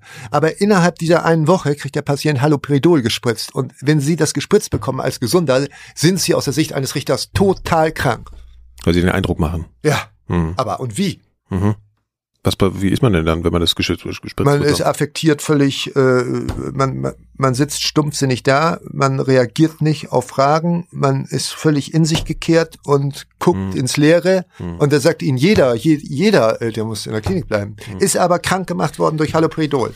Hat Ihnen das ähm, persönlich zugesetzt, solche äh, Situationen zu erleben, an denen Sie der Meinung waren, dass es jetzt eigentlich völlig äh, falsch, wie das hier läuft? Nee, das, ich hatte ja die Macht. Ja, ja, ich wollte äh, Das- natürlich okay, aber ich meine, als als Assistenz, also so haben Sie Situationen erlebt, wo Sie nicht Nee, die Macht als, hatten ich war ein, als Assistenzarzt war ich ja nur in einer Klinik für Psychotherapie und psychosomatische Medizin. da Okay, gab es keine okay, Zwangsangewiesene. Und in der Klinik in Chatras, in dieser Oberarztposition, war das war mir ja wichtig. Hm. Da, äh, ich habe mich sozusagen, ich war ja ausgestattet, ich war mit der Macht derer, die verfügen können. Macht ist ja nicht für sich schlecht, kann vielleicht auch, aber ich, äh, ich konnte ja, ich hatte Macht. Aber wenn ich gesagt habe, der Patient wird entlassen, wird er entlassen. Beziehungsweise äh, wird nicht zwangsweise untergebracht. Oder wird nicht fixiert und so weiter und so weiter. Und das habe ich ja, und Sie haben aber Leute auch untergebracht. ja, wenige, aber wenige, oh, kann ich an einer Hand abzählen. Fünf, vielleicht vier. In akuten suizidalen Situationen und auch nur sehr kurzfristig. Sicher, wenn einer um sich schreit und nicht, überhaupt nicht erreichbar ist und verzweifelt ohne Ende ist, da können Sie nicht sagen, gehen Sie nach Hause. Und ein Alkoholiker, der sagt, er, er, er hat das Recht, sich zu Tode zu saufen, wenn er das will. Da kann ich nicht kommen und sagen, ich bringe dich zwangsweise unter. Das ist, äh, ich war mit meinem Chef da auch völlig einer Meinung, beziehungsweise er war, äh, fand das absolut richtig, meine Haltung. Er war auch Sozialpsychiater, muss man sagen. Es gibt für mich so äh, noch so die Frage, ähm, wenn, wenn man als äh, Mensch sich in so eine Behandlung begibt, freiwillig und Hilfe sucht äh, beim Psychiater, ähm, dann ist ja, es ist, glaube ich, elementar wichtig für viele Patienten, ähm, so an diese Konvention und an diese Regeln zu glauben, die da, die da, Ja. die da gelten. Mhm. Ja, und es gibt, es gibt doch sicherlich Patienten, die danach da saßen, als sie erfahren haben, dass es eben ne, die Geschichte, die ihre Geschichte Die Hände über den. Kopf zusammengeschlagen hat. Und haben gesagt, wem habe ich mich da anvertraut? Und die, die dadurch nachhaltig in ihrem, also die da dadurch im Prinzip eine große Erschütterung erfahren. Ja, das behaupten sie einfach. Das kann ich mir Weiß vorstellen. Ja, kann Ja. ich mir auch vorstellen. Ja. Weiß ich nicht. Ähm, Naja, aber das sind ja Sachen, die Sie sich, mit denen Sie ja vielleicht gedanklich ja, arbeiten müssen. ich habe mich gefragt, wenn ich äh, zum, äh, mich hätte operieren lassen und wegen irgendeiner Geschichte. Und das wäre super gut gewesen. Ich wäre geheilt gewesen und hätte dann Jahre später erfahren, dieser Professor, der Arzt, der das gemacht hat, ist irgendwie falscher Arzt gewesen. das hätte mich nicht interessiert. Also es wäre egal gewesen. Ja, aber da gehen Sie ja jetzt von, einem, von einer erfolgreichen Therapie aus. Es kann ja auch sein, dass Sie, also es gab ja sicherlich Fälle, wo Sie gesagt haben, okay, meine Therapie oder meine Therapieansätze oder meine Entscheidungen haben letzten Endes nicht funktioniert. Die Leute sitzen jetzt vielleicht immer noch zu Hause und Ja. sind schwer depressiv Ja, oder so. Und aber- dann erfährt ja. dieser Mensch das und dann ist es ja vielleicht nochmal eine andere Situation. Ja, das stimmt. Das, das, das, das stimmt. Das muss man auch nicht schönreden. Also äh, ich weiß von solchen Fällen nichts, Mhm. aber das kann natürlich sein und das ist natürlich nicht, nicht, nicht schön. Und würden Sie sagen, dass das ähm, vielleicht, äh, ist das für Sie irgendwie vielleicht ein primärer Punkt oder der Punkt, der es für Sie dann, oder der einzige Punkt, der es für Sie eigentlich letzten Endes schwer macht, wenn Sie zurückblicken? ich hätte, ich hätte, Sie wirken ja sehr im Reinen mit sich, ja? Ja. In, in Bezug Ja, auf dieser Sache. Ist das aber ein Punkt, sind Sie da, also ist das für Sie sozusagen irgendwie so wie so ein Kollateralschaden oder so? nee, ich war schon zerknirscht auch und ich hatte auch schlechtes Gewissen teilweise. Das hat sich aber sehr relativiert, nachdem ich gesehen habe, was sozusagen echte Psychiater in der Klinik so anrichten. Und da habe ich gedacht, das ist doch, was ich gemacht habe, äh, überwiegend sehr gut gewesen. Und äh, ich hätte ein anderes Problem gehabt. Äh, also wenn Beziehung, mög- also wenn, wie soll ich sagen, zwischen zwischen meinem Chef und mir äh, war das äh, gab es eine Distanz. Es gab nachher einen Chef der Neurologie, mit dem ich befreundet wa war. Wäre der Chef der Psychiatrie geworden, hätte ich das nicht weitergemacht. In dem Moment, in dem, Bez was will ich jetzt eigentlich sagen? Ja, weil es um den Betrug geht. Äh, also, ja, ja. ja, ja, das hätte ich nicht gemacht. Sobald ideelle, ich hätte zum Beispiel auch in der Oberarztzeit keinerlei ideelle Beziehung eingehen können, weder Liebesbeziehung noch Freundschaften. Das ist klar. Äh, Da muss man aufrichtig sein, sonst funktioniert's ja nicht.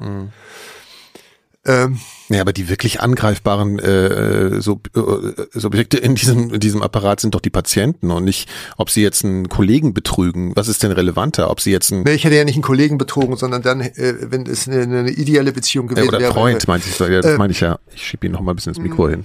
Ja. Also, das Also ich habe nicht das Gefühl, dass ich Patienten betrogen habe.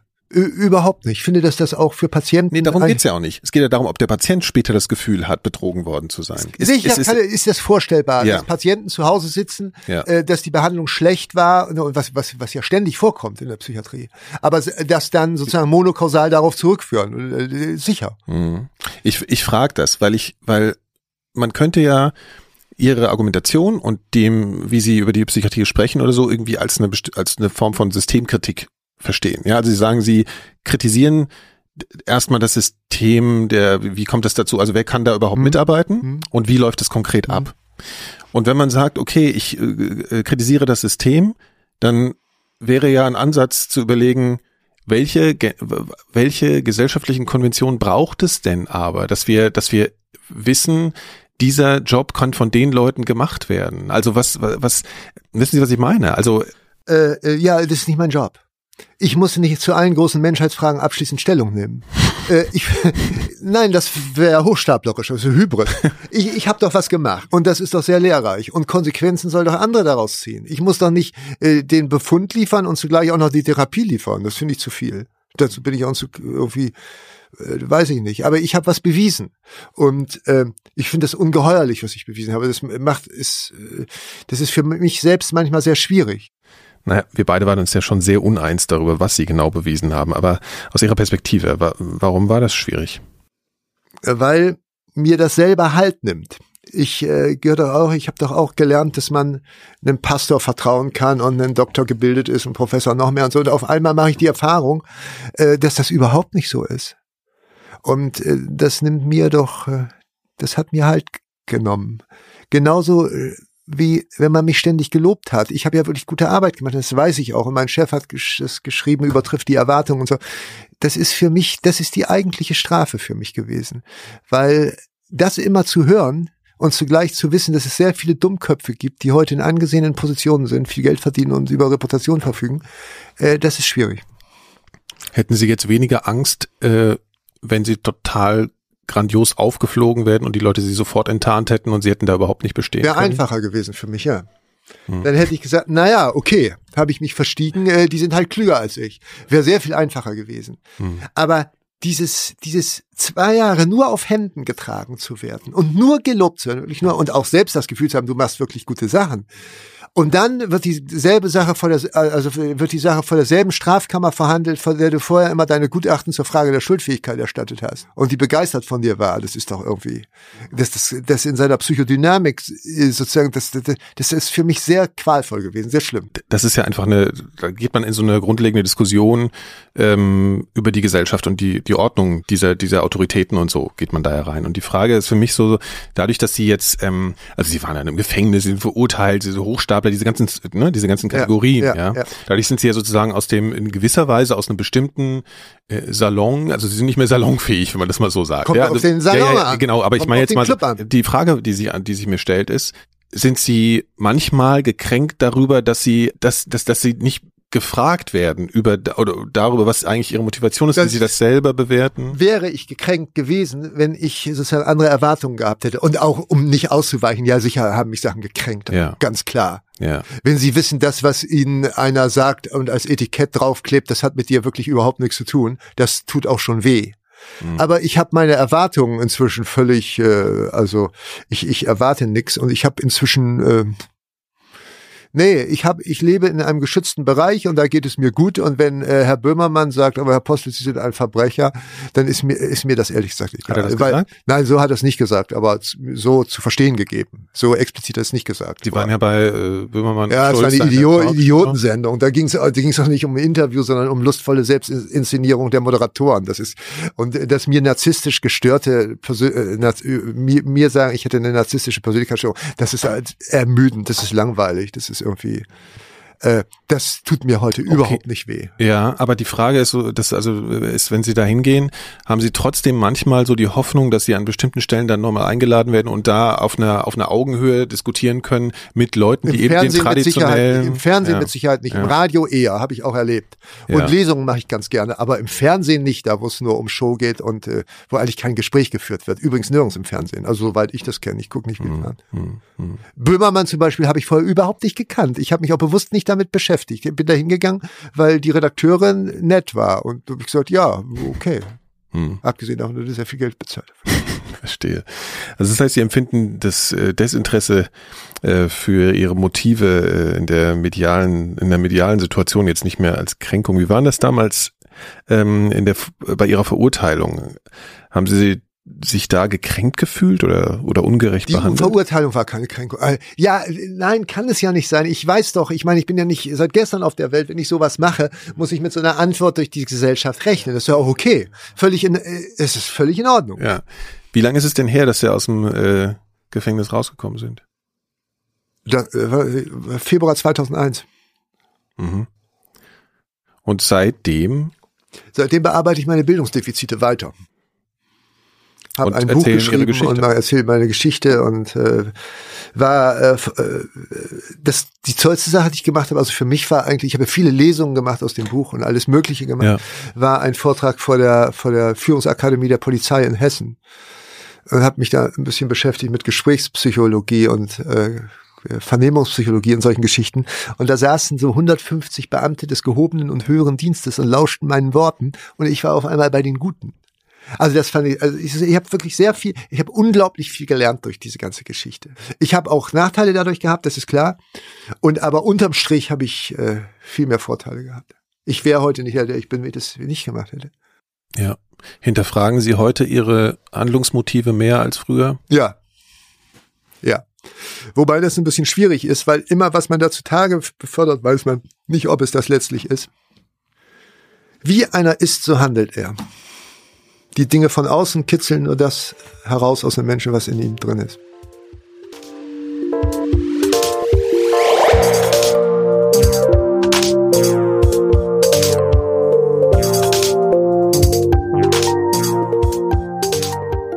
Soweit mein Gespräch mit Gerd Postel. Wenn ihr Fragen, Kritik oder Anregungen zu diesem oder einem meiner früheren Gespräche habt, freue ich mich über Feedback per Mail unter nikolas.seemark.4000herz.de oder über Twitter. Mein Handle dort ist nseemark. Alle meine weiteren Interviews in den Elementarfragen findet ihr unter elementarfragen.4000herz.de. Wir, und damit meine ich mich und meine KollegInnen bei unserem Podcast-Label 4000 Hertz, produzieren auch viele weitere spannende Podcasts. Im Systemfehler erzählt mein Kollege Christian Konradi zum Beispiel gerade die Geschichte eines Musikinstruments, das seiner Zeit weit voraus war, aber nie die Berühmtheit erlangen konnte, die es wahrscheinlich verdient hätte.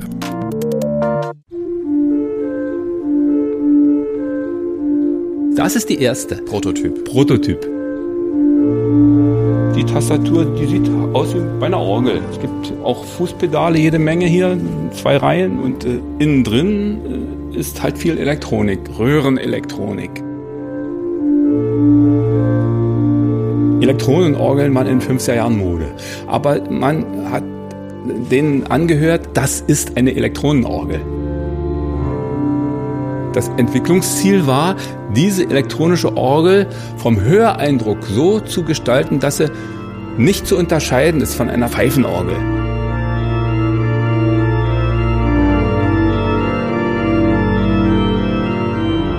Es ist ja auch immer das Problem, wenn die Leute fragen, ja, geht's ja denn noch? Ich muss sagen, elektrisch schon, aber nicht mehr akustisch. Also man kann sie einschalten und kommt ein Ton raus, aber der Ton ist nicht der, der rauskommen sollte.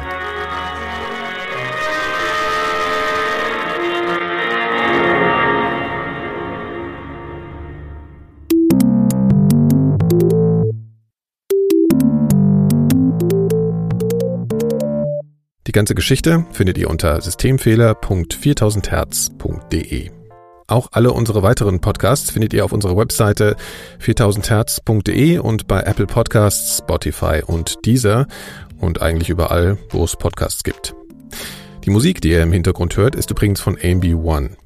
Der Track heißt Lime Green und ist auf Bandcamp unter einer Creative Commons Lizenz erschienen. Vielen Dank fürs Zuhören und bis bald. Eine Produktion von 4000 Hertz.